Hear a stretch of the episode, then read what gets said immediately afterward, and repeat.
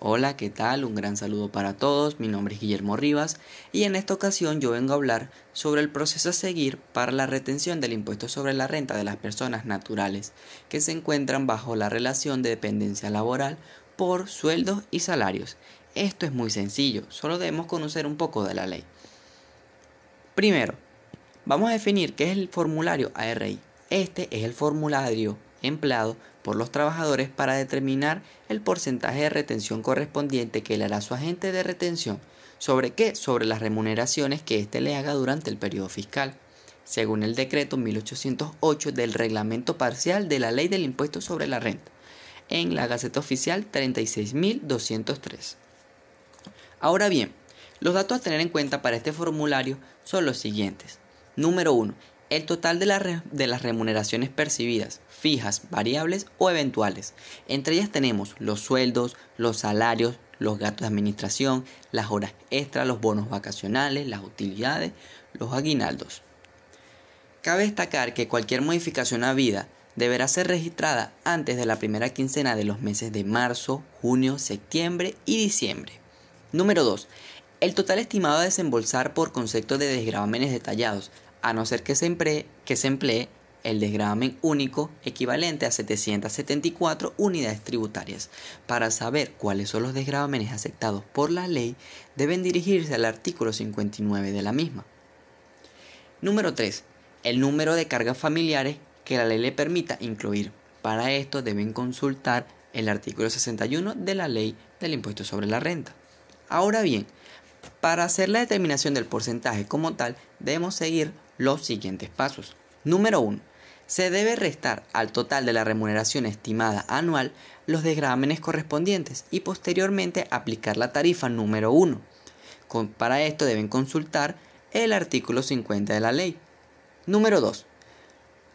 A ese monto obtenido se le deben restar que 10 unidades tributarias por concepto de persona natural residente y 10 unidades tributarias por cada ascendente y descendiente directo residenciado aquí en el país. Para esto deben consultar el artículo 61 de la Ley del Impuesto sobre la Renta. Además de esto, se debe restar el monto de impuestos retenidos de más en años anteriores, expresado en unidades tributarias, por supuesto. Y tercer punto, luego al monto obtenido se, debe, se le debe multiplicar por 100% y el producto se debe dividir entre el total de la remuneración anual estimada expresado en unidades tributarias y así podremos obtener el porcentaje de impuesto a retener. Muchas gracias, espero que les haya gustado.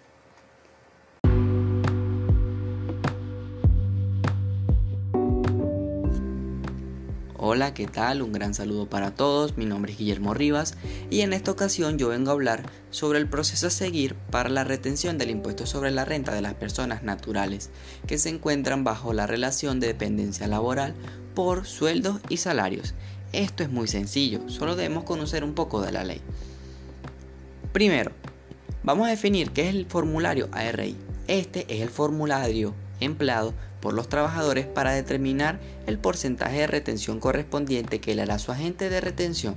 ¿Sobre qué? Sobre las remuneraciones que éste le haga durante el periodo fiscal, según el decreto 1808 del reglamento parcial de la ley del impuesto sobre la renta, en la Gaceta Oficial 36203. Ahora bien, los datos a tener en cuenta para este formulario son los siguientes. Número 1 el total de, las remuneraciones percibidas, fijas, variables o eventuales. Entre ellas tenemos los sueldos, los salarios, los gastos de administración, las horas extras, los bonos vacacionales, las utilidades, los aguinaldos. Cabe destacar que cualquier modificación a vida deberá ser registrada antes de la primera quincena de los meses de marzo, junio, septiembre y diciembre. Número 2. El total estimado a desembolsar por concepto de desgravámenes detallados a no ser que se emplee, que se emplee el desgravamen único equivalente a 774 unidades tributarias. Para saber cuáles son los desgravamenes aceptados por la ley, deben dirigirse al artículo 59 de la misma. Número 3. El número de cargas familiares que la ley le permita incluir. Para esto deben consultar el artículo 61 de la ley del impuesto sobre la renta. Ahora bien, para hacer la determinación del porcentaje como tal, debemos seguir los siguientes pasos. Número 1. Se debe restar al total de la remuneración estimada anual los desgrámenes correspondientes y posteriormente aplicar la tarifa número 1. Para esto deben consultar el artículo 50 de la ley. Número 2. A ese monto obtenido se le deben restar que 10 unidades tributarias por concepto de persona natural residente y 10 unidades tributarias por cada ascendente y descendiente directo residenciado aquí en el país. Para esto deben consultar el artículo 61 de la Ley del Impuesto sobre la Renta. Además de esto, se debe restar el monto de impuestos retenidos de más en años anteriores, expresado en unidades tributarias, por supuesto. Y tercer punto, luego al monto obtenido se, debe, se le debe multiplicar por 100% y el producto se debe dividir entre el total de la remuneración anual estimada expresado en unidades tributarias y así podremos obtener el porcentaje de impuesto a retener. Muchas gracias, espero que les haya gustado.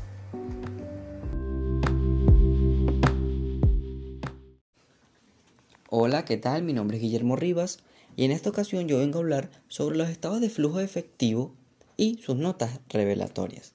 Espero que les guste. Según el glosario de las Beinif Pyme, el estado de, de flujo de efectivo es un estado financiero que proporciona información sobre los cambios en el efectivo y equivalentes al efectivo de una entidad durante un periodo determinado de tiempo, mostrando por separado los provenientes de las actividades de operación, inversión y financiación. El efectivo. El efectivo son todos aquellos activos o elementos patrimoniales propiedad de una empresa que son aceptados como medios de pago o liberación de deudas. Por lo general, esto está compuesto por monedas y billetes emitidos por el Banco Central de Venezuela, monedas y billetes de moneda extranjera, cuentas en moneda extranjera de bancos exteriores y cheques. Equivalentes al efectivo. Los equivalentes al efectivo son inversiones a corto plazo de gran liquidez que se mantienen con el propósito de pago a corto plazo más que para inversión.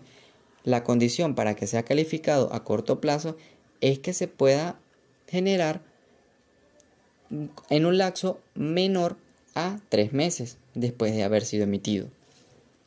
Los tipos de flujo efectivo. En cualquier empresa, los flujos efectivos y sus equivalentes provendrán de la realización de alguna de las siguientes actividades Número 1. Actividades, actividades de operación. Número 2. Actividades de inversión. Y número 3. Actividades de financiación. Así como lo establece el párrafo 7.3 de las PEINIF. Las actividades de operación, como lo expresa el párrafo 7.4 de las PEINIF PYME. Las actividades de operación son las actividades que constituyen la principal fuente de ingreso de las actividades ordinarias de la empresa. Actividades de inversión estas son las de adquisición y disposición de activos a largo plazo y otras inversiones no incluidas en equivalentes al efectivo, como lo establece el párrafo 7.5 de las BEINIF. Y tenemos las actividades de financiación, como lo establece el párrafo 7.6 de las BEINIF. Estas son las actividades que dan lugar a cambios en el tamaño y composición de los capitales aportados y de los préstamos tomados en una entidad. Ahora, las notas revelatorias. Las notas revelatorias son las explicaciones y aclaraciones que se hacen al margen de los estados financieros con la finalidad de precisar, aclarar y explicar algo. Muchas gracias, espero que les haya gustado. Grabas el tiempo que recuerda que son menos de 3 minutos. Hola, ¿qué tal? Un gran saludo para todos. Mi nombre es Guillermo Rivas y en esta ocasión yo vengo a hablar sobre los objetivos que persiguen los auditores en el examen de los activos intangibles y de otros activos. Para comenzar con esto, vamos a hablar de qué es un activo intangible.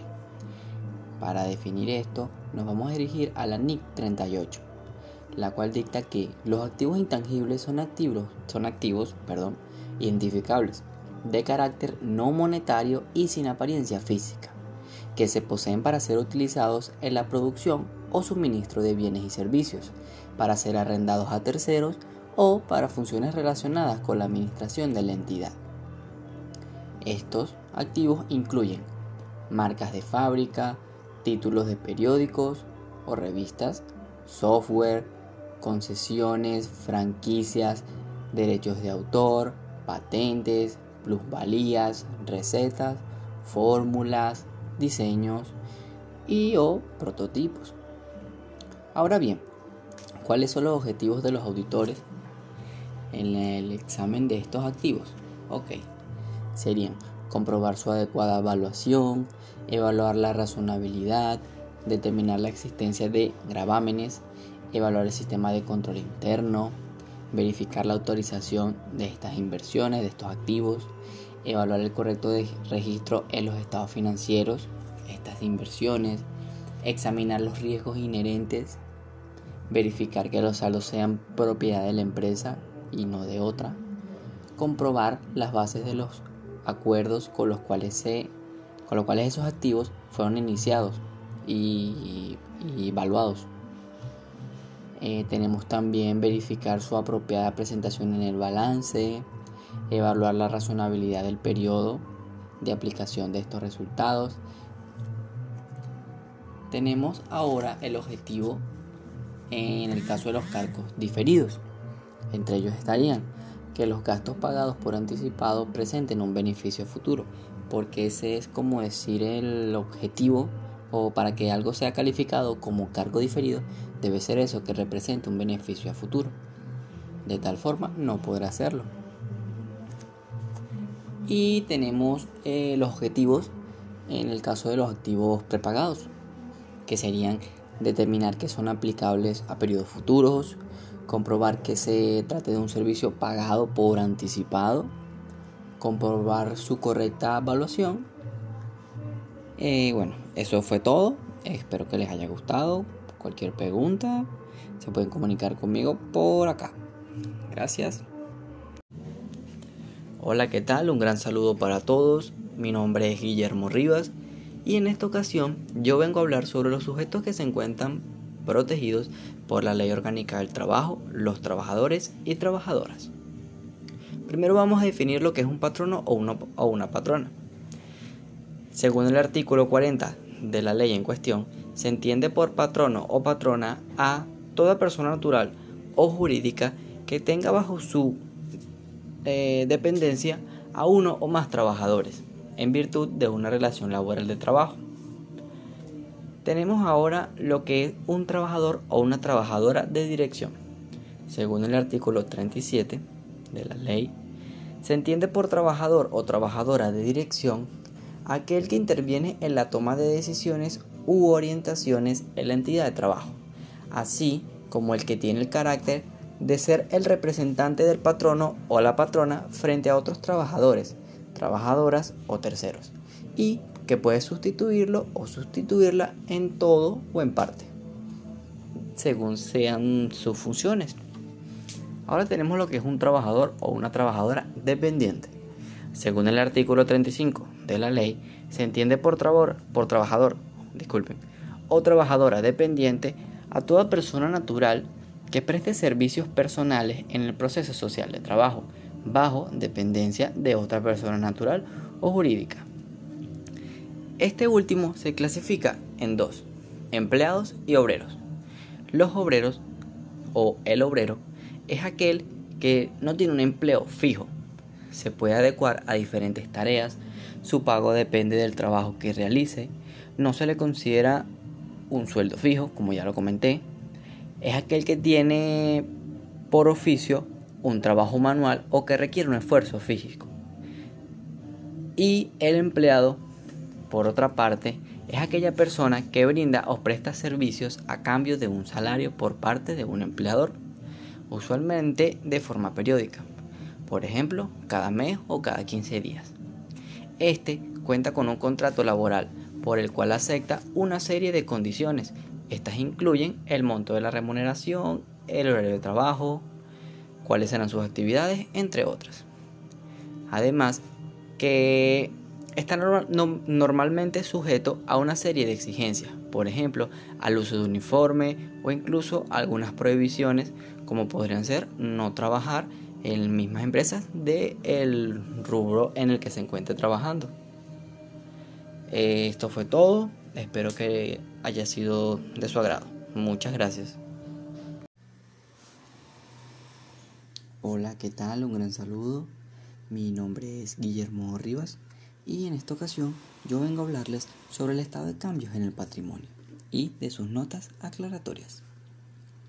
El estado de cambios en el patrimonio es un estado financiero en el que se muestran las variaciones experimentadas por los elementos componentes del patrimonio, tanto en monto como en su composición, entre los estados de situación financiera correspondientes a dos periodos consecutivos.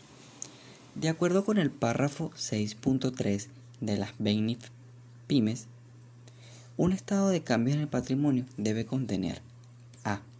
el resultado integral total del periodo, mostrando de forma separada los importes totales atribuibles a los propietarios de la controladora y a las participaciones no controladoras. B para cada componente del patrimonio, los efectos de la aplicación retroactiva a la reexpresión retroactiva reconocidos según la sección 10, políticas contables, estimaciones y errores. Y C, para cada componente del patrimonio, una conciliación entre los importes en libros al comienzo y al final del periodo, revelando por separado los cambios procedentes de 1. El resultado del periodo. 2 cada partida de otro resultado integral. Y 3. Los importes de las inversiones por los propietarios y de los dividendos y otras distribuciones hechas a estos, mostrando por separado. Hola, ¿qué tal? Un gran saludo para todos. Mi nombre es Guillermo Rivas y en esta ocasión yo vengo a hablar del estado de cambios en el patrimonio y de sus notas aclaratorias. El estado de cambios en el patrimonio es un estado financiero en el que se muestran las variaciones experimentadas por los elementos componentes del patrimonio, tanto en monto como en su composición, entre los estados de situación financiera correspondientes a dos periodos consecutivos. De acuerdo con el párrafo 6.3 de las BEMIS Pymes, un estado de cambios en el patrimonio debe contener a. el resultado integral del periodo, mostrando de forma separada los importes totales atribuibles a los propietarios de la controladora y a las participaciones no controladoras. B. Para cada componente del patrimonio, los efectos de la aplicación retroactiva o la reexpresión retroactiva reconocidos según la sección 10, políticas contables, estimaciones y errores. Y C. Para cada componente del patrimonio, una conciliación entre los importes en libros al comienzo y al final del periodo, revelando por separado los cambios procedentes de 1. El resultado del periodo. 2. Cada partida de otro resultado integral. Y 3. Los importes de las inversiones por los propietarios y de los dividendos y otras distribuciones hechas a estos, mostrando por separado la emisión de acciones, las transacciones de acciones propias en cartera, los dividendos y otras distribuciones a los propietarios y los cambios en las participaciones en las propiedades subsidiarias que no den lugar a una pérdida de control. Entre las partes que componen el estado de cambios en el patrimonio tenemos A. La información general o encabezamiento, compuesta por la identificación de la empresa, cuál es el tipo de estado de situación financiera, el periodo y la moneda. B. La información financiera. En esta sección se puede mostrar la necesaria información acerca de los cambios experimentados por cada uno de los componentes del patrimonio y C. Sus notas aclaratorias. Las notas aclaratorias son las, valga la redundancia, aclaraciones o explicaciones que se hacen al margen de los estados financieros. ¿Con qué? Con la finalidad de precisar y aclarar o explicar algo. El objetivo de estas notas es brindar los elementos necesarios para que aquellos usuarios que las, que las consulten puedan comprenderlos claramente y puedan obtener la mayor utilidad de ellos. Esto fue todo, espero que les haya gustado, muchas gracias. Hola, ¿qué tal? Un gran saludo para todos, mi nombre es Guillermo Rivas y en esta ocasión yo vengo a hablar sobre la aplicación de retención de impuestos sobre la renta distintas a sueldos y salarios. Como punto de partida, nos vamos al artículo 9 del régimen parcial del impuesto sobre la renta en materia de retenciones, el cual dicta que, en concordancia con lo establecido en el artículo 1 de este reglamento parcial, están obligados a participar la retención del impuesto los deudores o pagadores de enriquecimientos netos o ingresos brutos de las siguientes actividades realizadas en el país por personas naturales residentes, personas naturales no residentes, personas jurídicas domiciliadas, personas jurídicas no domiciliadas y asimiladas a estas, y por último los establecimientos permanentes situados aquí en la República Bolivariana de Venezuela. Ahora bien, los pasos. Paso 1. Debemos verificar el tipo de persona, si es natural o jurídica, al momento de hacer la retención. Esta comprobación se puede hacer a través del portal del CENIAT en la consulta de RIF. Paso 2. Identificar el tipo de actividad que realiza la persona, según el artículo 9 del decreto 1808 del reglamento parcial de la ley del impuesto sobre la renta en materia de retenciones, ya que para cada uno existe un porcentaje. Es importante señalar que los casos de personas naturales residentes donde las retenciones son del 1 al 3%, se debe tomar en cuenta el sustraendo. En el caso de las personas jurídicas, no aplica sustraendo. Y por último, paso 3. Consiste en hacer el llenado del formato de retención con los datos obtenidos en los pasos 1 y 2, aplicando los porcentajes correspondientes al igual que los sustraendos de ser necesario.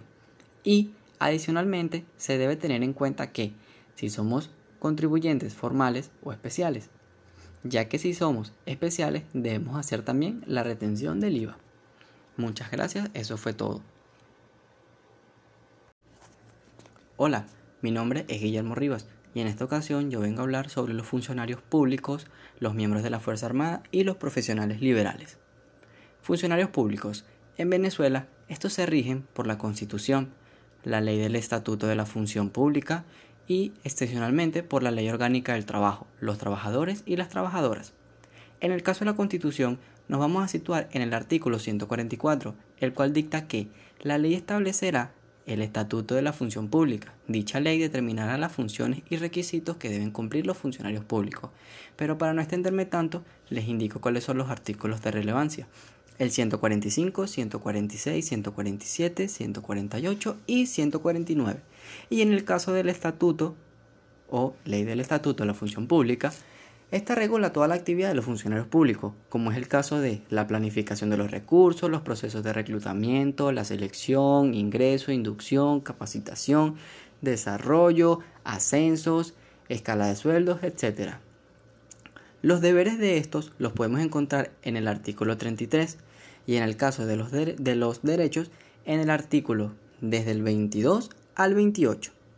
Ahora vamos con los funcionarios de la Fuerza Armada.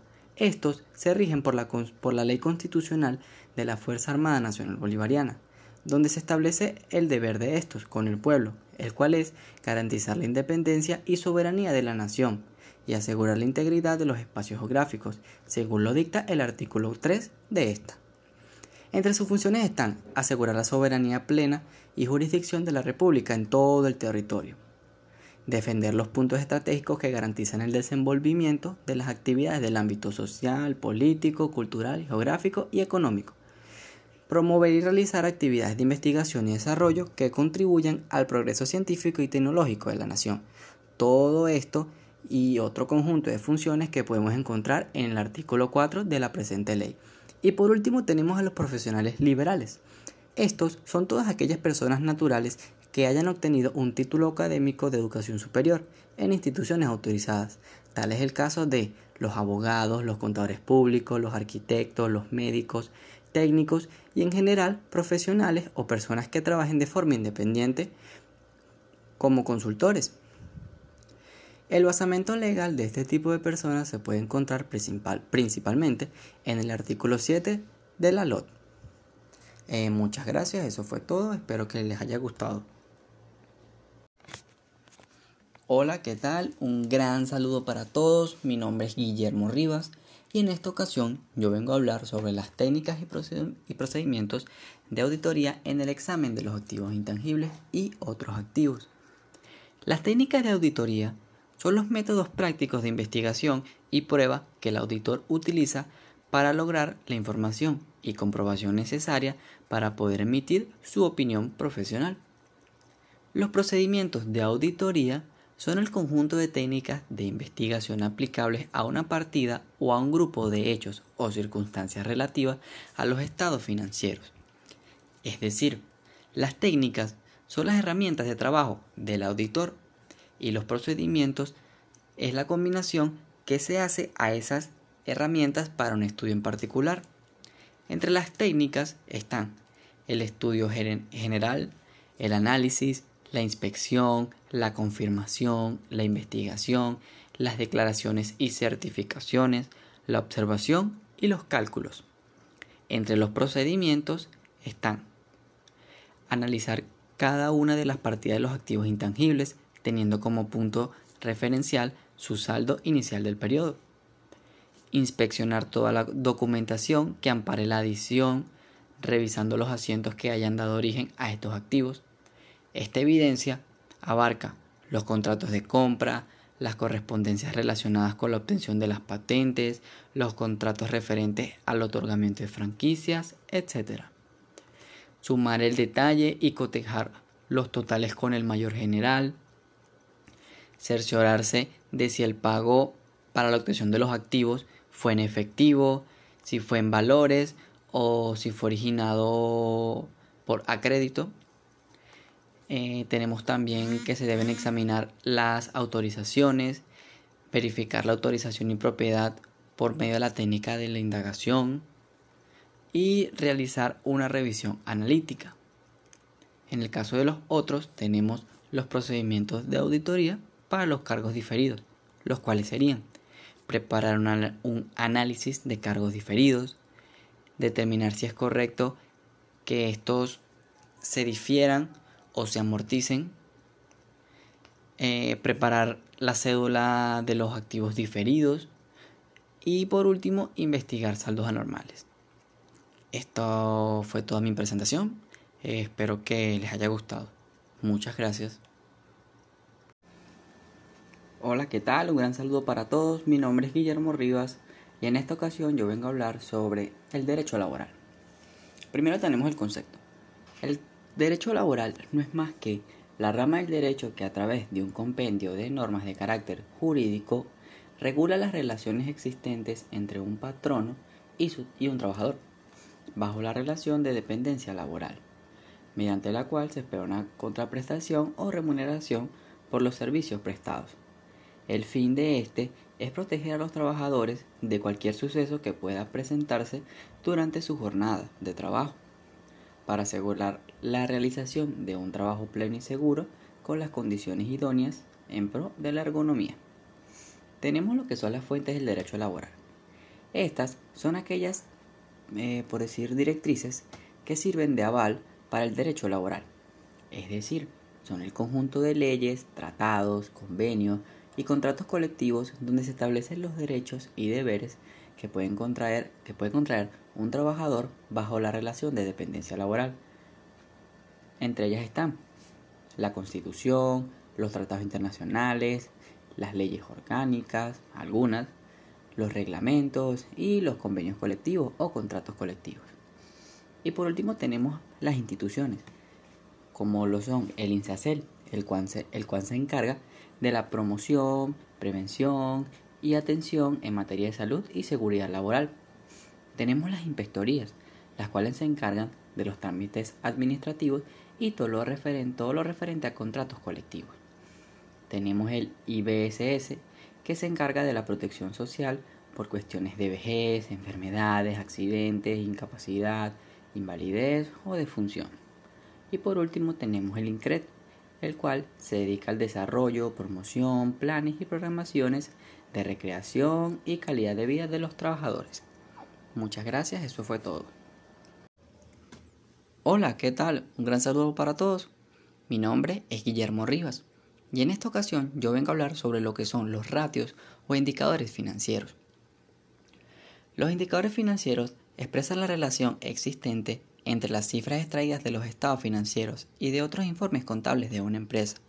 Estos se utilizan para reflejar el comportamiento y rentabilidad de una empresa con claridad y objetividad. Entre los tipos de índices financieros tenemos los índices de liquidez. Estos son los que se utilizan para medir el grado de solvencia y capacidad de pago en efectivo que tiene una empresa para ser capaz de pagar sus deudas al vencimiento. Entre su clasificación tenemos el de razón corriente y el de la prueba ácida. Ahora tenemos lo que son los indicadores de rentabilidad. Este es aquel que mide el grado de sostenibilidad que tiene una empresa con el pasar del tiempo en relación a sus ventas, activos y capital. Entre sus clasificaciones están el de rentabilidad de la empresa en general, el de rentabilidad del capital, de rentabilidad del capital propio y de rentabilidad de las ventas. Ahora tenemos los índices de gestión o de actividad.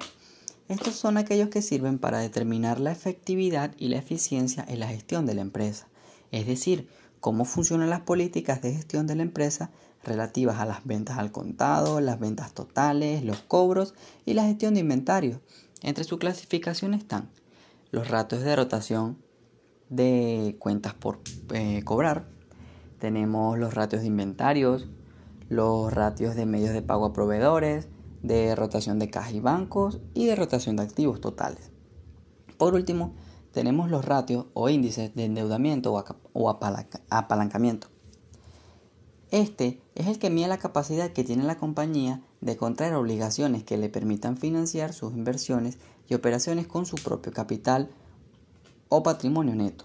Entre sus clasificaciones están el ratio de endeudamiento, el cual está conformado ya sea por los pasivos corrientes entre el patrimonio neto o los pasivos no corrientes entre el patrimonio neto. Ahora por último, la importancia de los índices financieros. Los índices financieros juegan un rol vital en la toma de decisiones financieras y empresariales, puesto que facilitan la, la identificación de las fortalezas, deficiencias y debilidades que tenga la compañía. No obstante, el mayor beneficio de los indicadores financieros es que ayudan a tomar buenas decisiones contables, económicas y financieras y a implementar estrategias que incentiven el crecimiento de la empresa. Muchas gracias, eso fue todo. Hola, ¿qué tal? Un gran saludo para todos. Mi nombre es Guillermo Rivas y en esta ocasión yo vengo a hablar sobre los principios del derecho laboral. Primero vamos a definirlos. Los principios del derecho laboral son aquel compendio de deberes y derechos de carácter laboral que están orientados tanto hacia los trabajadores como hacia sus patronos. Ahora bien, si hablamos en palabras generales, nos podemos encontrar con el principio protector, el principio de irrenunciabilidad de derechos, el principio de continuidad laboral, el principio de supremacía de la realidad, el principio de razonabilidad y el principio de buena fe pero siendo un poco más explícitos, tenemos el derecho, al trabajo, donde toda persona tiene derecho al trabajo sin distinción. La dignidad del trabajo, que se traduce en que tengo derecho a un trabajo que me permita calidad de vida. La protección al trabajo, donde la vida del trabajador es primordial. La libertad en el trabajo, es decir, que tengo derecho a expresar mis opiniones e ideas el mínimo irrenunciable, que se traduce en que yo puedo exigir mis derechos sin, sin problema alguno, siempre y cuando respete el derecho de los demás. Tenemos las asociaciones sindicales, es decir, que tengo derecho a la libre sindicalización. Tenemos el equilibrio social, donde todos somos iguales y no porque tú seas el gerente puedes pasar por encima de mí. Tenemos la igualdad de oportunidades, es decir, todos los que sean aptos tienen el derecho de ser postulados para ser ascendidos. Tenemos la seguridad social, es decir, que todos tenemos derecho a disponer de la seguridad social y pensión en función a la calidad de vida. Tenemos la capacitación, que se traduce en que toda empresa debe invertir en la capacitación de sus empleados y no verlo como un gasto, sino como un ingreso a futuro. Tenemos el descanso, donde se tiene el derecho a disponer de dos días libres seguidos. Y por último tenemos los beneficios y remuneración, que es decir, que todos tenemos el derecho a recibir un sueldo justo, eh, recibir pagos por concepto de vacaciones, días feriados, bonificaciones, etc. Muchas gracias, eso fue todo. Espero que les haya gustado.